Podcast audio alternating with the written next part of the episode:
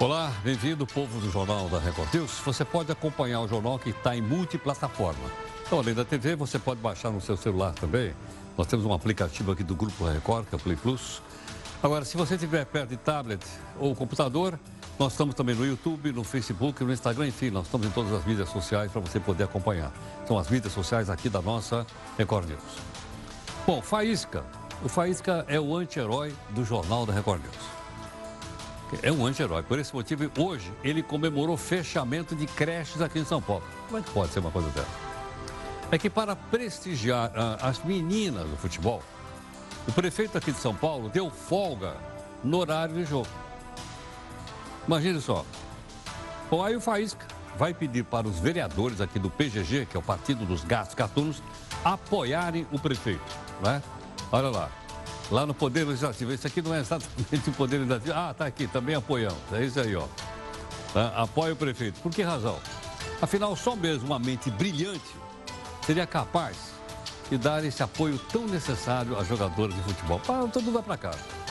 Daqui para frente, diz o Faísca, toda vez que uma seleção jogar, ele vai dar folga ao pessoal. Vale para campeonato de futebol, futebol de salão, peteca, frescobol, bolinha de gude. Na sua opinião, você acha que quando houver um jogo como esse, o trabalho nas repartições públicas deve ser suspenso ou não? Eu vou mostrar para você uma foto de uma creche do que aconteceu, porque as creches também foram fechadas aqui. Gostaria que você fizesse os comentários, pode mandar para cá, a gente tem três lives, você manda aqui através das redes sociais da Record News. Dá uma olhada aqui no nosso portal, que é o r7.com, aqui do Grupo Record, é, dando conta que houve uma mudança no governo. O general Ramos substitui é, o general Santos Cruz na Secretaria de Governo. Não é isso ou não? Vai ser substituído, não. O general Ramos, que é esse cidadão aqui, ó, é o atual comandante militar do Sudeste. Portanto, o comando, o quartel-general, fica aqui em São Paulo, exatamente ali no Parque do Ibirapuera. Veja também outras notícias para você saber de fato em que país você vive. A Assembleia do Rio de Janeiro aprova uma lei que exige prova no Detran para quem quiser andar de patinete. O prefeito de São Paulo, Bruno Covas, manda fechar postos de saúde e creches durante o jogo da seleção feminina de futebol, que foi derrotada pela Austrália em 3 a 2. Assim não vou, não vou brincar. Veja aí a nossa imagem do dia. Tem a ver com essa decisão do prefeito. É deste pai que teve que levar o filho de três anos para fazer prova na faculdade, porque a creche da prefeitura de São Paulo estava fechada por causa do jogo.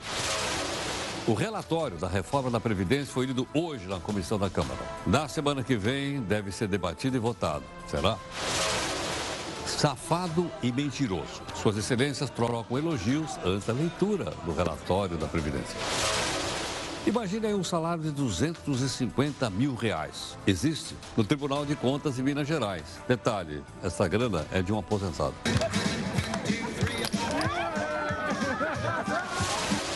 A gaveta do Jornal da Record News. Por onde será que anda aquele projeto que cria o voto distrital para a eleição de prefeito e vereadores o ano que vem? Sumiu! O presidente do México vende avião e vai usar o dinheiro em ações públicas. Minas Gerais segue o exemplo e também vende jatinho. Na sua opinião, você acha que governador precisa de avião exclusivo, de jatinho? Mande aqui a sua opinião para a gente. Pode ser aqui nas nossas redes sociais aqui da Record News ou então no meu Zap Zap, que é 11 São Paulo. Anota aí. 942-128-782. Em sessão sobre salários dos fiscais estaduais, o youtuber Mamãe Falei faz jus ao apelido e chama colegas deputados da Assembleia Paulista de vagabundo. Vagabundo é você, rebate o outro colega. Se tem vagabundo, aqui é você. Estados Unidos e Irã se acusam de sabotar navios petroleiros no Golfo Pérsico. Dois deles pegaram fogo. Vamos mostrar que a maior parte do petróleo do mundo passa por lá. O transplante do coração avançou muito no Brasil. Pacientes vivem cada vez mais. A primeira cirurgia, só para você ter ideia, foi de 1967. Quem faltar amanhã no trabalho por causa da greve dos transportes pode ou não ter o salário descontado? E quem participa? Vamos explicar. Supermercados vendem o hambúrguer do futuro. Ao invés de carne bovina, ele é feito de plantas, mas o sabor é de carne. Esse jornal da Record News está em multiplataforma, ligadíssimo nas coisas que acontecem no mundo. Através dessas plataformas você pode participar de três lives e também cobrar aqui busca de isenção e busca de interesse público.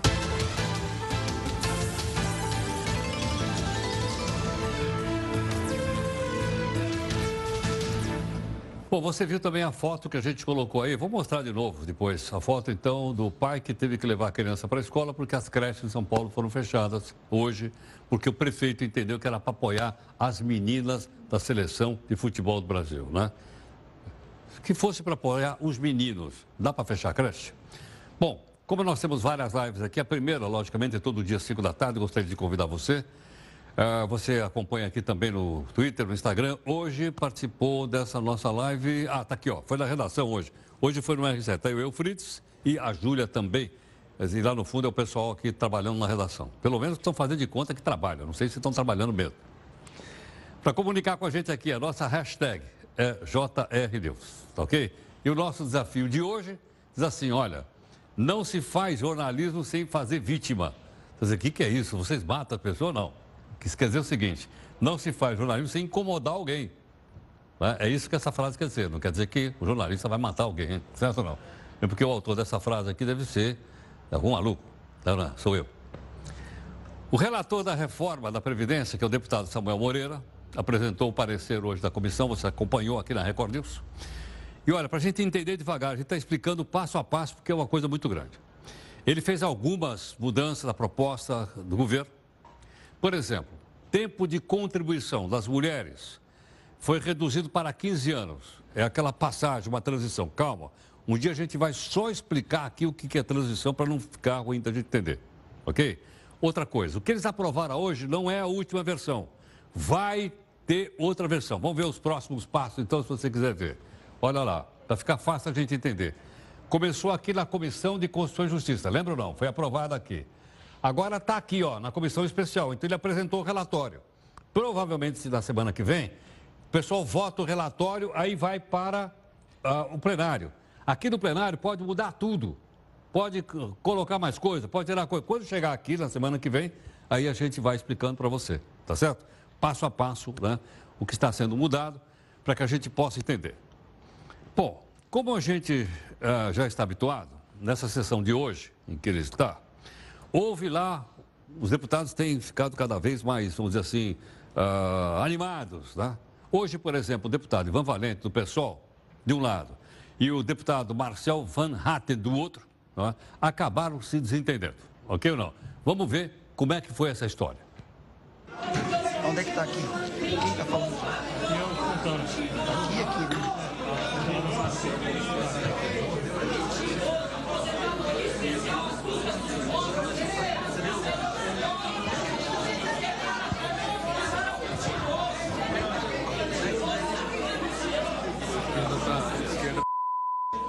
Eu quero pedir que a gente retome a ordem dos trabalhos. Tá aí, ó. O negócio então foi antes da, do relatório, né? E como você viu, os elogios foram de parte a parte. Bom, está prevista para amanhã a paralisação de parcial, parcial, de transporte público e outros setores contra a reforma da Previdência que você acabou de ver aí. Por exemplo, teve uma assembleia dos metroviários, é, votou a favor da paralisação deve operar com pelo menos 80% das linhas, segundo a Secretaria de Transporte, porque foi essa uma decisão da Justiça. Ok? Já a linha amarela, que é aquela que passa, que começa na luz e vai até o Murumbi, aquela vai funcionar normalmente. Os trens da CPTM, passam aqui pertinho, também vão funcionar normalmente. Os ônibus municipais devem parar na madrugada de hoje, zero hora de hoje, e funcionar, voltar a funcionar amanhã às 6 horas. Outras categorias também confirmaram adesão, por exemplo, bancário, funcionário das redes municipal, estadual de educação. E aqui na cidade de São Paulo, o rodízio de veículos, por enquanto, está mantido. Então não é para pegar o carro amanhã e sair e dizer, ah, vai ter greve de carro, aí você pimba, vai tomar uma multa. Não, não é. Então, calma. Se por acaso mudar, a gente vai, vai avisar aqui na, no jornal, tudo bem? Bom, o Supremo decidiu hoje, por oito votos a três, preconceitos contra homossexuais e transexuais agora vira crime. Isso é crime do quê? Crime de racismo. Quem decidiu foi o Supremo. Pena é prevista, claro. Três anos de cadeia, podendo chegar a cinco anos, nos casos mais graves. Então, olha aí agora, agora está fazendo parte do Código Penal brasileiro. As ruas da Zona Sul de São Paulo foram bloqueadas hoje. Sabe por quê? Por que, que pararam, fecharam tudo? Porque o garoto, eu não entendo, o garoto tem 28 anos, o garoto Neymar foi depor no caso que ele é acusado de estupro e de agressão. Bom, aí os policiais que não têm o que fazer, protegeram o carro do Neymar e seguiram até parte de trás da delegacia da mulher, onde está vendo aí, ó, olha lá, é, onde aconteceu o depoimento. O jogador ficou cerca de cinco horas na delegacia e negou as acusações. Me chamou a atenção o seguinte, que a advogada chegou cedinho lá com papéis e pediu para que colocassem papéis em todas as, em todas as janelas, para que ele não ficasse exposto à mídia. Agora eu pergunto, vai um qualquer um de, nós lá, você, é ou não é? Vê se você vai poder fazer isso. Então, como você vê, né, tem a justiça para o pessoal de cima e tem a justiça para nós, os comuns. Provavelmente você não conheceu o advogado Valdir de Carvalho. Esse senhor morreu esta semana aos 82 anos de idade. Ele morava aqui no interior de São Paulo. Agora, por que razão nós estamos dizendo isso? Porque ele é o paciente com coração transplantado no Brasil que viveu mais tempo. Tem uma ideia? Ele tinha 50 anos de idade quando ele sofreu a cirurgia de transplante de coração. E ele viveu mais 32 anos. Acontece que da cirurgia para cá, né, algumas coisas mudaram, como você vai conferir agora no texto do Felipe Leme. O dia 26 de maio de 1968 marcou uma nova etapa da medicina brasileira. Nesta data foi realizado o primeiro transplante de coração no Brasil. O cirurgião Euríclides Zerbini, do Hospital das Clínicas da Universidade de São Paulo, liderou a equipe pioneira, que poderia ter sido a primeira do mundo, mas acabou ficando entre as cinco. Infelizmente, o organismo do transplantado não aceitou muito bem o órgão e ele faleceu menos de três semanas após o procedimento. O segundo transplantado viveu um ano até o coração ser rejeitado pelo corpo do paciente. Apesar das evoluções na medicina, poucas mudanças ocorreram no processo operatório. Nos primeiros anos, o avanço foi maior, especialmente em áreas que poderiam melhorar a taxa de sobrevida dos pacientes. Mas agora a medicina ganhou um grande aliado: a tecnologia. Pesquisadores americanos criaram um equipamento que aumenta a sobrevida do coração fora do corpo.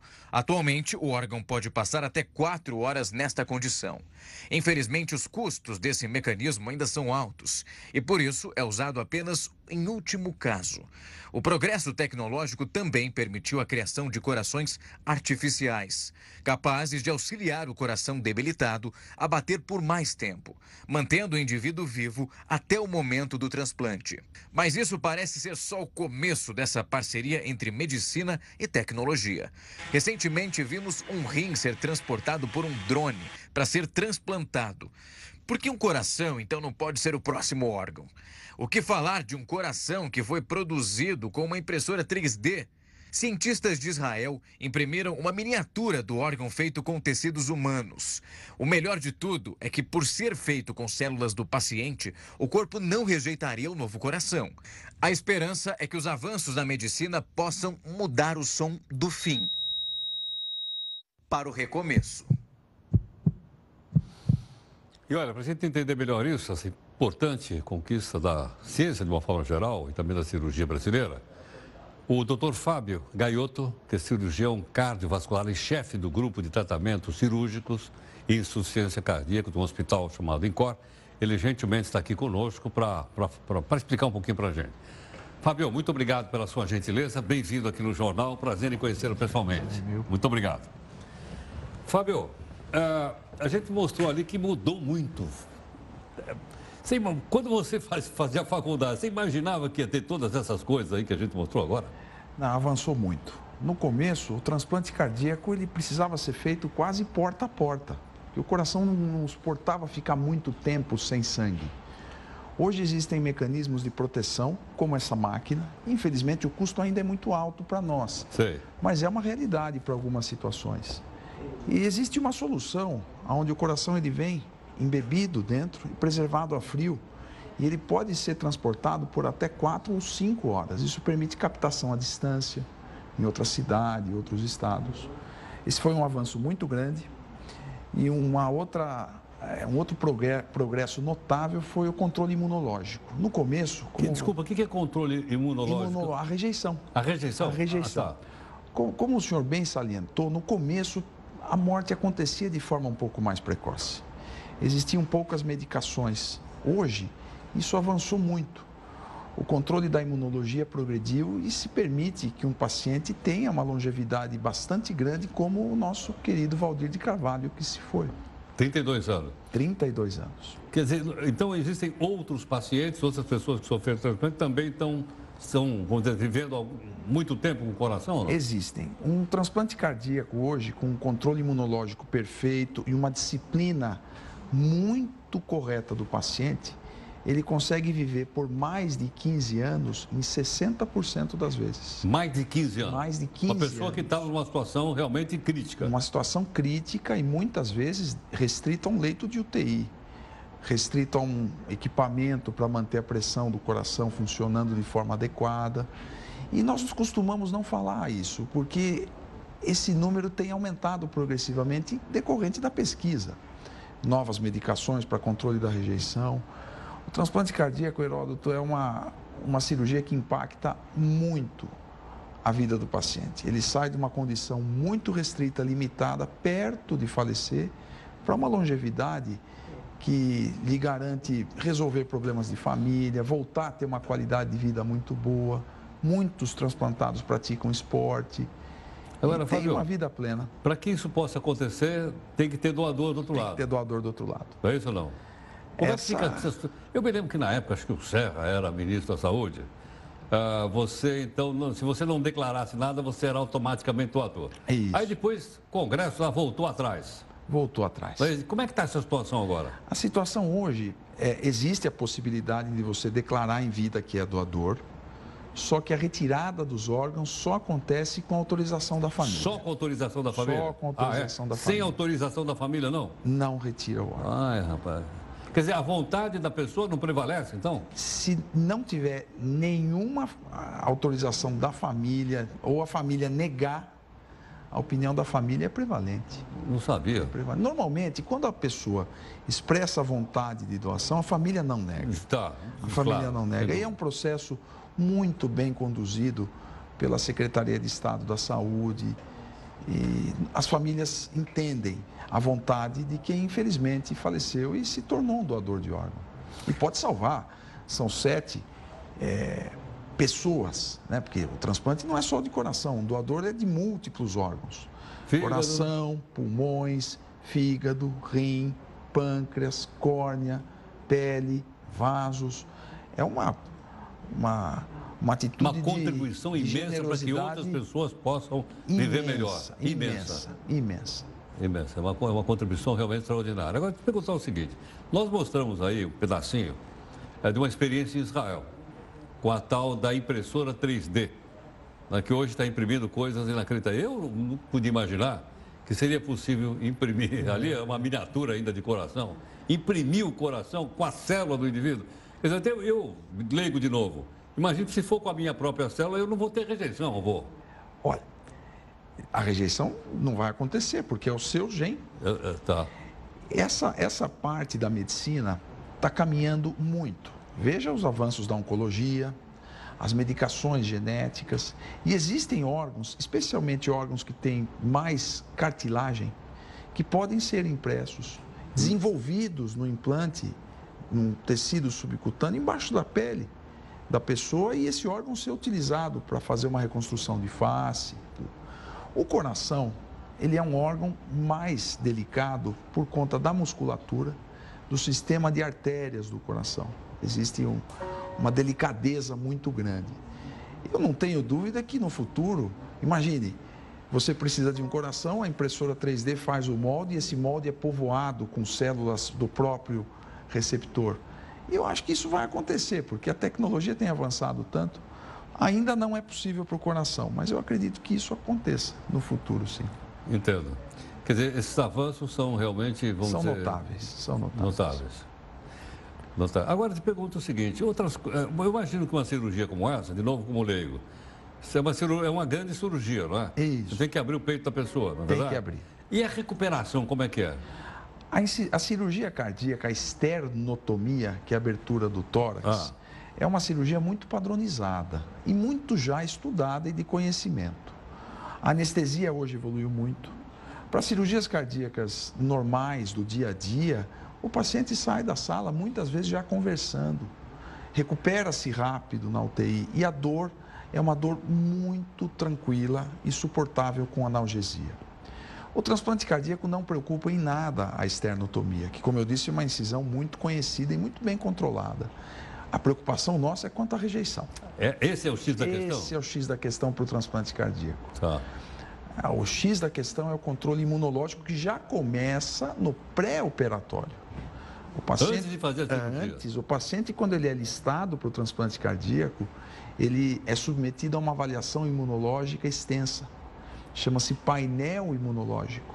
E o doador, ele existe a necessidade de um encaixe imunológico, que a Secretaria da Saúde promove esse estudo através de uma avaliação virtual, que evoluiu demais.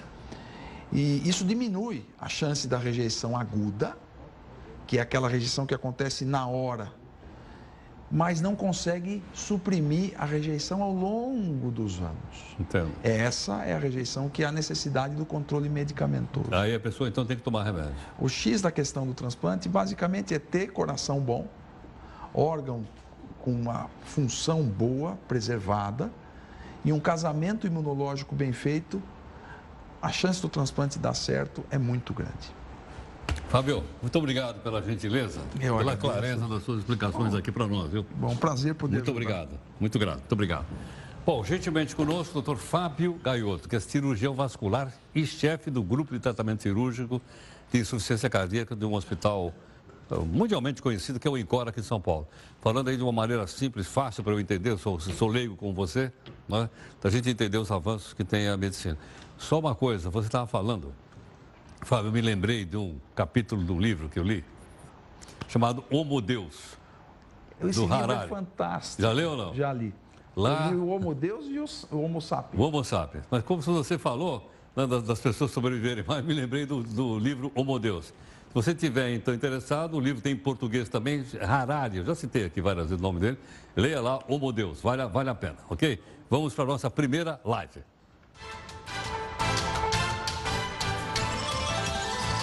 Você viu agora há pouquinho aqui que na sessão da tarde de hoje da Câmara houve lá um quiprocó entre dois deputados. Um chamou de safado, safado é você e foi por aí afora. Mas eh, aqui na Assembleia de São Paulo também o pessoal anda se estranhando. O deputado Arthur Duval, que é um youtuber, nem sabia que ele era. Como é que chama ele, Jéssica? Mamãe, eu quero mamar? Mamãe, falei? Não é mamãe, eu quero mamar? Não, não é. Mamãe, falei. Ele é deputado. Nas horas. Não, desculpa. Ele é youtuber nas horas vagas. Ele é deputado. Aí ele participou hoje numa votação aqui na Assembleia Legislativa de São Paulo. Estava discutindo lá salário de fiscal. Aí ele ficou nervoso, se excedeu e chegou a afirmar que um colega que votasse a favor do projeto seria exposto nas redes sociais, o deputado ia botar a cara dele lá e escrever embaixo assim, vagabundo. O deputado Campos me citou aqui. Só queria esclarecer minha posição em relação ao PL, que aumenta salário de quem já ganha acima do teto. Muito pelo contrário. Eu acho que os deputados têm que usar desse microfone para expor a sua cara de pau de justamente votar sim pelo aumento do salário das pessoas que já ganham acima do teto. E eu quero deixar avisado, inclusive, que eu peço, por favor, para que algum líder peça a votação nominal, para que depois eu possa pôr a cara de todos os vagabundos na internet. Muito obrigado. Você viu o que ele falou ou não? Botar a cara nos vagabundos da internet. Na Assembleia de São Paulo. Ah, mas ali do lado estava o deputado Campos Machado, que ficou indignado e não deu moleza. Ô, ô, senhor Arthur, você é cara de pau, rapaz. E mau caráter. Você não sabe o que é teto nem subteto. Você sabe o que é. O que nós estamos defendendo a PEC 05 é subteto. Não ofenda os deputados, não, senhor Arthur. O que você pensa que você é, rapaz? O que, que você pensa que você é o quê? Cidadão não, mau cidadão. Eu estou lhe falando, você não tem o direito de chamar os deputados de vagabundo. Não tem. Eu estou dizendo, se tem vagabundo aqui é você. E aí, ele tem o direito de chamar os deputados aqui de São Paulo de vagabundos ou não? Não sei. Vai ver que o pessoal está trabalhando. Está trabalhando, sou eu que estou falando, você viu aí. Bom, mas tem servidor recebendo um valor, digamos, é, alto de salário, mas não é aqui, é no Tribunal de Contas de Minas Gerais. Aquele que controla ali a grana toda, por isso eles precisam ganhar bem. Tem pelo menos 19 funcionários no Tribunal de Contas de Minas Gerais que recebe acima de R$ 35.400, que é o teto do, o teto do ministro Supremo. Quer dar uma olhadinha aqui? Vamos ver quanto é que esse pessoal recebeu no mês de abril, que tinha os penduricalhos e tal. Então, só abril, hein? Olha só, o senhor Geraldo Freitas recebeu em abril 249 mil reais de salário. Quase 250 pau. O senhor Cícero Lobato recebeu 109 mil reais de salário. O ex-presidente Cláudio Terrão recebeu só 96 mil reais de salário. E aí, o que, que acontece? Como é, como é que pode uma coisa dessa? Como é que pode? Será que em Minas Gerais não tem problema de saúde, não tem problema de educação, não tem problema de saneamento? Como é, como é que pode uma coisa dessa, pessoal? De acordo com a Constituição, né, ninguém, ninguém pode receber mais do que o ministro. Por exemplo, o pessoal do Judiciário e do Ministério Público pode receber no máximo 90% do salário dos ministros supremos. Tá certo? Mas a lei, né, tem aquelas brechas, tem os penduricários daquele negócio, e obviamente com isso você ultrapassa muito o, o salário. Ganhar já 33 pau, são 33 salários mínimos. Aquele cidadão ali, 250 pau, são 250 salários mínimos. Dá para você ter uma fábrica com 250 pessoas ganhando salário mínimo, trabalhando no mês. Mole ou não? Bom, a greve uh, mobilizada pelas centrais sindicais para amanhã, a gente já falou para você aqui, metrô vai funcionar parcialmente, a linha amarela funciona, as outras não. A CPTM, que é o trem metropolitano de São Paulo, vai funcionar. Uh, e outros locais do Brasil vão parar os professores, vão parar também bancários e por aí afora. Agora é o seguinte, suponha que amanhã né, a pessoa queira ir trabalhar e aí o transporte público não está funcionando. Tá certo? O que acontece? Eu, eu, eu perco meu dia de salário ou não perco? O doutor José Carlos Vale, que é sócio da área trabalhista do escritório Veirano Advogados, gentilmente vai responder para a gente. E o doutor José Carlos está aqui. José Carlos, obrigado pela gentileza, pela participação aqui no Jornal da Record News. Muito obrigado, Heródoto. Boa noite. Boa noite aos telespectadores. Bom, então queria repetir a pergunta. Eu não consegui vir trabalhar amanhã aqui. O que acontece? Meu salário é descontado ou não? Não deve ser descontado porque uh, há um impedimento de força maior, há um motivo de força maior que impede, então, o trabalhador de comparecer. É claro que é prudente sempre uh, demonstrar isso, procurar uh, tirar fotografias, comunicar-se com o escritório, avisar, telefonar com antecedência possível avisando do transtorno, mas sendo um fato, de certa forma, notório, uh, não é uh, um dia que deve, deva ser descontado, porque há um caso de força maior. José Carlos, fazer uma greve é um direito que está escrito na Constituição do nosso país? Perfeitamente. Está na Constituição, tem uma lei também que regulamenta o direito de greve. Agora, é importante distinguir que não é toda a paralisação que é greve. É? A greve pressupõe algumas condições, a greve é, nada mais é do que um instrumento de defesa dos interesses dos trabalhadores, sempre que a negociação coletiva for frustrada e sempre que não for possível a mediação para o tribunal. Então, não se pode fazer uma greve eh, sem aviso prévio aos empregadores, no caso de serviço público, também sem aviso prévio à população e mais, né, quem decide pela greve não são as centrais, não são os sindicatos, é a Assembleia de Trabalhadores. O que o sindicato faz é convocar e conduzir esse processo. Mas esse é sempre um direito de negociação coletiva. Tanto que greves políticas, ou né, que tenham como propósito político, são em geral consideradas ilegais. Agora, então deixa eu entender bem, Zé Carlos. Então a Constituição garante o direito de greve quando, por exemplo, você quer um aumento de salário de 10 e recebeu 5. Ou se as condições de trabalho não são boas, você quer melhorar o ambiente de trabalho. Então, quer dizer, a greve está diretamente ligada ao, ao, ao, ao, ao relacionamento empregatício, é isso ou não? As relações coletivas de trabalho, não é? Sempre que existe um impasse numa negociação, em que os trabalhadores, por intermédio do sindicato, como veículo de diálogo, procuram melhorar condições ou aumentos de salário ou de benefícios, e os empregadores não aceitam negociar ou se retiram da negociação em andamento sem uma proposta. Eh, num caso como o que nós temos hoje, a pauta ela é muito mais ampla. É uma pauta coletiva de interesse na reforma da Previdência. Há muitos interesses em jogo, evidentemente. Eh, agora, é um certo paradoxo, porque eu não vejo o que os empregadores poderiam, porventura, fazer para atender essa pauta de reivindicação, porque não é uma pauta que está sob seu controle. Não há nada que os empregadores possam fazer. Tanto que eh, há algumas decisões dos últimos dois dias do Tribunal Regional do Trabalho aqui de São Paulo, que inclusive assegurou o funcionamento de algumas desse, alguns desses serviços essenciais, como eh, parcialmente o metrô, companhia de trens metropolitanos, etc. Esse funcionamento é parte de, uma de, de decisões que foram proferidas pelo TRT de São Paulo. Agora, Zé Carlos, é outra explicação então. Então, agora há pouco a gente deu a notícia aqui dizendo o que pode parar, o que não pode parar amanhã aqui em São Paulo. Te pergunto o seguinte: então, esse movimento de amanhã que é contra a reforma da Previdência, eu não posso chamar de greve, posso? Bom, Heródoto, Ou é, popularmente essa chamado pergunta de greve. Complexa, não cabe em responder em poucas palavras, mas eu diria que uh, há quem defenda que não é porque o viés é, em parte, político, Uh, por outro lado, é o direito à previdência é um direito de todo trabalhador. Então, todo trabalhador tem o direito de opinar e de defender pontos de vista em relação a como ele vai se aposentar, quando ele vai se aposentar e em que condições ele vai se aposentar.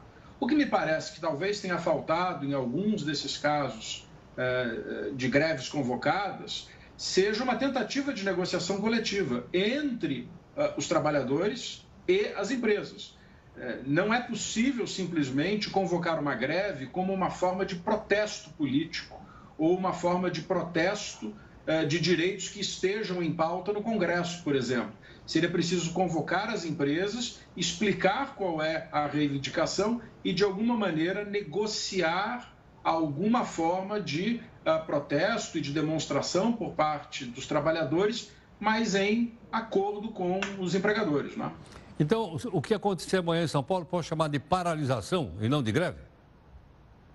Eu creio que sim. Eu acho que parece mais uma paralisação, uma demonstração política, uma demonstração de interesses coletivos, ah, mas que não fazem parte de uma pauta de negociação com os empregadores.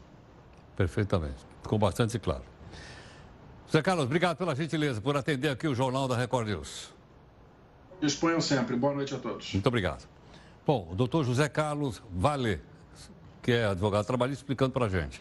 O movimento então, amanhã em São Paulo, ah, para minha surpresa, até os trens não vão parar, o metrô vai parar, a linha 1, 2, 3, mas a 4, que é amarela, não vai parar, vai continuar funcionando. Os trens funcionam, os ônibus, a gente apurou agora há pouco, vão parar meia-noite e voltam a funcionar às 6 horas da manhã aqui em São Paulo. Logicamente que em outros locais do Brasil, as informações aqui da própria Record News vão, vai, vai dar detalhes. Outra coisa que a gente informou agora há pouco. Aqui em São Paulo tem rodízio de carro. Geralmente, quando tem. Agora vou falar paralisação, não greve, que acabei de aprender com ele aí. A paralisação de amanhã uh, vai continuar o rodízio, pelo menos até agora. A não ser que a prefeitura, tá? que a prefeitura uh, mude de ideia. Certo? Bom, por falar em prefeitura, o prefeito aqui se chama Mário Covas. Mandou fechar postos de saúde e creches durante o jogo da seleção feminina de futebol que aliás perdeu para a Austrália hoje. Quanto, Bruno Covas. Eu falei Mário Covas? O Mário Covas é o avô dele, que aliás era um grande político. Desculpe. 3 a 2. Bom, a nossa imagem do dia é aquela que você viu aqui. Dá uma olhada no que aconteceu. Ele deu a folga para a turma. Esse cidadão aqui, esse moço, é um, um, universitário. Ele ia fazer prova na faculdade. Aí não tinha com quem deixar a criança. O que, que ele fez? Está no ônibus, está vendo aqui ou não? Pegou o menino, levou o menino na escola porque a creche está fechada, porque o prefeito deu folga, prefeito de São Paulo. Aí o professor, inclusive, né? Enquanto o pai fazia a prova, o professor pegou um papelzinho e falou para o menino: Você vai fazer prova também. E aí, então, o menino fez isso aqui e tudo mais. E olha o que o professor fez. Olha a nota que o professor deu para a prova do menino. Nota 10. Tá certo não? E olha que ele escreveu aqui uma coisa bacana. Parece até a nossa turma da redação. A turma da redação também escreve desse jeito aqui para a gente ler as coisas aqui para você. Ok? Vamos então aqui a mais uma live nas nossas redes sociais.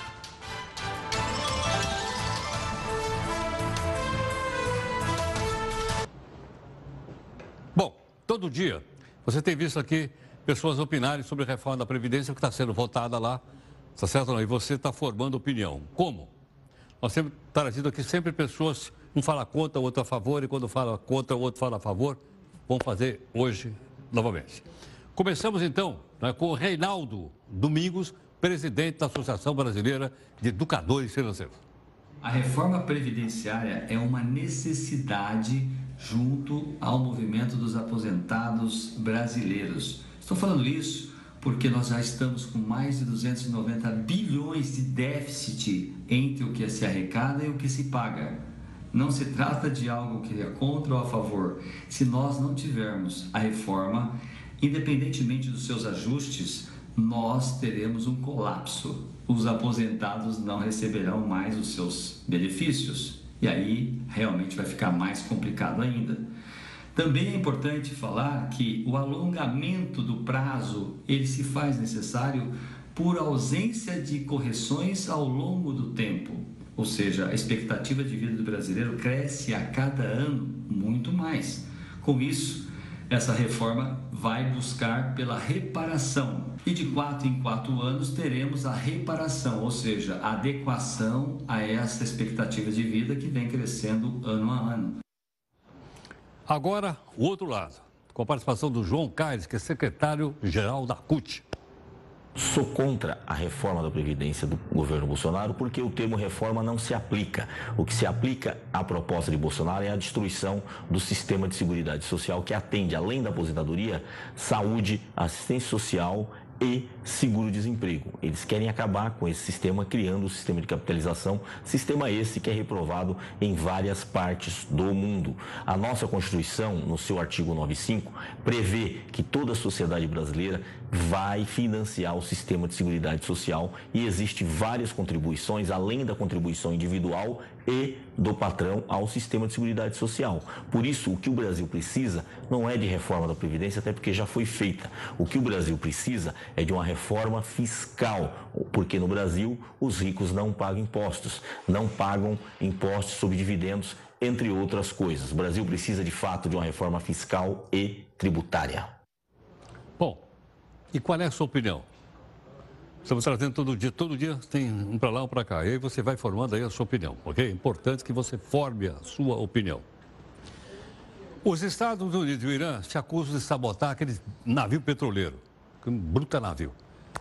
E aconteceu um caso agora no Golfo Pérsico. Dois navios pegaram fogo, imagina a quantidade de petróleo que tem lá. Isso pode representar o quê? Um problema para o petróleo mundial, pode subir o preço. Veja aqui no texto do Eufrides Júnior. Duas campanhas marítimas, uma norueguesa e outra japonesa, relataram incidentes perto do Golfo de Omã. Uma delas suspeita que ocorrido foi um ataque, mas não há confirmação das causas ou então possíveis autores. São dois navios petroleiros que foram danificados no chamado Estreito de Hormuz, uma pequena faixa de navegação entre Irã e Omã que liga o Golfo Pérsico ao Golfo de Omã e ao Mar da Arábia. Esse estreito permite o transporte de petróleo para consumidores na Ásia, na Europa e também na América do Norte. Para se ter uma ideia, 20% do petróleo produzido no mundo passa por ali. Agora, o canal volta a ser uma das áreas mais instáveis da geopolítica global. O secretário de Estado norte-americano Mike Pompeo, sem apresentar evidências concretas, acusou o Irã de ser responsável pelo ocorrido. E o ministro das Relações Exteriores do Irã, Mohammad Zarif, escreveu no Twitter que um dos petroleiros é de propriedade japonesa e que o ataque ocorreu justamente quando o primeiro-ministro do Japão, Shinzo Abe, visitava Teherã num esforço para acalmar as tensões com Washington. Este é mais um capítulo na escalada de tensão entre Estados Unidos e Irã. Isso porque o Estreito de Hormuz é fonte de disputa há décadas. Sua localização estratégica tem sido a justificativa para os norte-americanos manterem uma forte presença militar na região, com bases e a presença de navios de sua quinta frota. Historicamente tensa, a relação entre Teherã e Washington se agravou em maio do ano passado. O presidente Donald Trump retirou os Estados Unidos do acordo nuclear firmado entre o Irã e as principais potências globais em 2015. O Irã havia concordado em não produzir a bomba atômica em troca de alívios das sanções econômicas impostas pelos Estados Unidos, a União Europeia e a ONU. Com a saída dos Estados Unidos, as sanções norte-americanas voltaram a vigorar, o que acabou impactando todos os países. E também por causa dessas sanções, o governo iraniano já ameaçou fechar o Estreito de Hormuz. E para piorar, há quase um mês, quatro navios foram atacados na costa dos Emirados Árabes Unidos. Entre eles, três petroleiros. Ato pelo qual os Estados Unidos também acusam o Irã. Olha, o governo e o BNDES e mais o Ministério da Saúde lançaram hoje uma linha de financiamento de um bilhão de reais para hospitais filantrópicos. Logicamente, filantrópico não tem fim lucrativo, ok, Ilon? Mas a gente estava conversando aqui na reunião de pauta, nós estávamos pensando principalmente a situação das Santas Casas. E nós temos aqui um entrevistado para conversar um pouco conosco, que é o diretor-geral da Santa Casa aqui de São Paulo, né, que é o Carlos Augusto Mainberg, gentilmente aqui conosco. Carlos Augusto, muito obrigado pela gentileza por atender aqui o Jornal da Record News. Boa noite, Heródoto. É uma satisfação falar com você novamente. Muito obrigado. Carlos, explica para a gente o seguinte: é um empréstimo que o governo está fazendo? Eh, se for um empréstimo, qual é o juro que as instituições vão ter que pagar? O assunto é um pouco mais complexo do que olhar a coisa sobre o prisma de apenas um empréstimo. É um empréstimo, sim, as filantrópicas que são privadas, não são públicas, têm uma dívida total em torno de 22 milhões de 22 bilhões de reais. Como é que essa dívida se constituiu? Se constituiu pela remuneração inferior ao custo ao longo de muitos anos. Ou seja, as filantrópicas prestam serviços ao SUS, à população carente principalmente, que é 3 quartos da população brasileira, e o valor que recebem é menor do que aquele que custa. Logo, essas entidades, que são filantrópicas privadas, diga-se passagem, elas andaram se endividando para poder cumprir com a sua missão social. Elas cumpriram. Diga-se passagem, elas produzem mais de 54% dos atendimentos assistenciais do país. De uma forma geral, elas atendem mais de 70% dos assuntos de alta complexidade no país. Não há nada mais competente, não há nada mais vigoroso que o esforço de qualificação das gestões das várias Santas Casas do Brasil. Nós somos 2.100 entidades esparramadas pelo país, produzindo isso que eu acabei de falar, recebemos cerca de 15 bilhões de reais por ano do governo e esse valor é inferior ao nosso. Ele é em torno de 60% do nosso custo. Logo, nós nos endividamos. Então, é muito importante termos um bilhão para financiarmos as nossas santas casas, mas é mais importante equacionarmos como é que elas vão viver daqui para frente. Nós solicitamos ao presidente Bolsonaro hoje, ao ministro Paulo Guedes, ao ministro da Saúde Mandetta, que nos deem um valor adicional para esse ano da ordem de 3,5 bilhões, que servirá para nós buscarmos alguma coisa próximo do nosso equilíbrio. Ainda não é suficiente. Pedimos a eles também a revisão do sistema de remuneração das filantrópicas, que tem esta importância que tem, para que sejam revistas sua forma de remuneração, de forma tal que nós sejamos sustentáveis. Nós desejamos ter um processo eficiente, transparente e sustentável, para que nós não nos endividemos mais e continuemos a prestar essa atenção à sociedade brasileira. Bom, posso entender então que para que a coisa fique sustentável, o SUS teria que pagar os hospitais, teria que pagar essas instituições com preço real de uma intervenção cirúrgica Exato. ou de um atendimento médico, é isso? Heródoto, você tem uma ideia, se você pegar do plano real para cá, ou do início do SUS, que é por volta de 1990, e trouxer até as datas de hoje, você vai chegar numa correção média do valor do serviço que nos é pago, uma correção em torno de 90%, 100%. Nesse mesmo período, se você pegar a inflação da energia elétrica, a inflação da água, a inflação da saúde, que é muito maior, está tudo em torno de mil por consequência, hoje os nossos preços estão muito defasados. Nós recebemos cerca de 60% do custeio dos nossos serviços. Nós precisamos sim ser parceiros do governo, sermos parceiros do SUS. Estamos comprometidos nisso. Somos filantrópicos, somos privados, somos competentes. Nós somos hoje a melhor gestão. Se 30 hospitais eh, federais de ensino trabalham hoje e recebem 13 bilhões, como é que nós, 2.100 hospitais, fazendo o que nós fazemos, recebemos só 13 bilhões? Alguma coisa está errada. Eu acho que a divisão não está equitativa não está equânime. Nós precisamos ter uma melhor gestão da distribuição dos recursos da saúde, para que nós possamos continuar a prestar o serviço que prestamos. Nós somos, como já disse, 54% do atendimento à saúde no nosso país. Nada mais importante. Quando questionam a eficiência do sistema, eu falei, vocês não devem nos olhar como gestores, vocês devem nos olhar como milagreiros, porque quem com 60% da remuneração do custo entrega o serviço é milagroso. Ele não é um gestor, é um milagroso. Sucesso. Carlos Augusto, muito obrigado pela gentileza, por suas explicações aqui para o nosso público. Muito grato. Muito obrigado, Heródoto. Estamos sempre à sua disposição. Muito obrigado. Dr. Carlos Augusto Weinberg, é diretor-geral da Santa Casa aqui de São Paulo, presidente do Conselho da Santa Casa.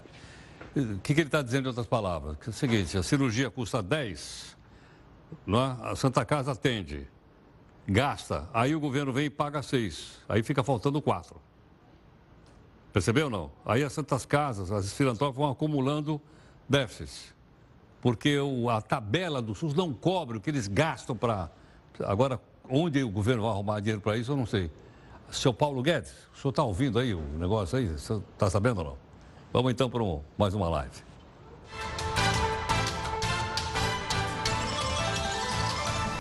Nós falamos uh, que está prevista para amanhã uma paralisação, não estou falando em greve porque o advogado acabou de me ensinar agora os funcionários da CPTM, CPTM é o trenzão que passa aqui do lado.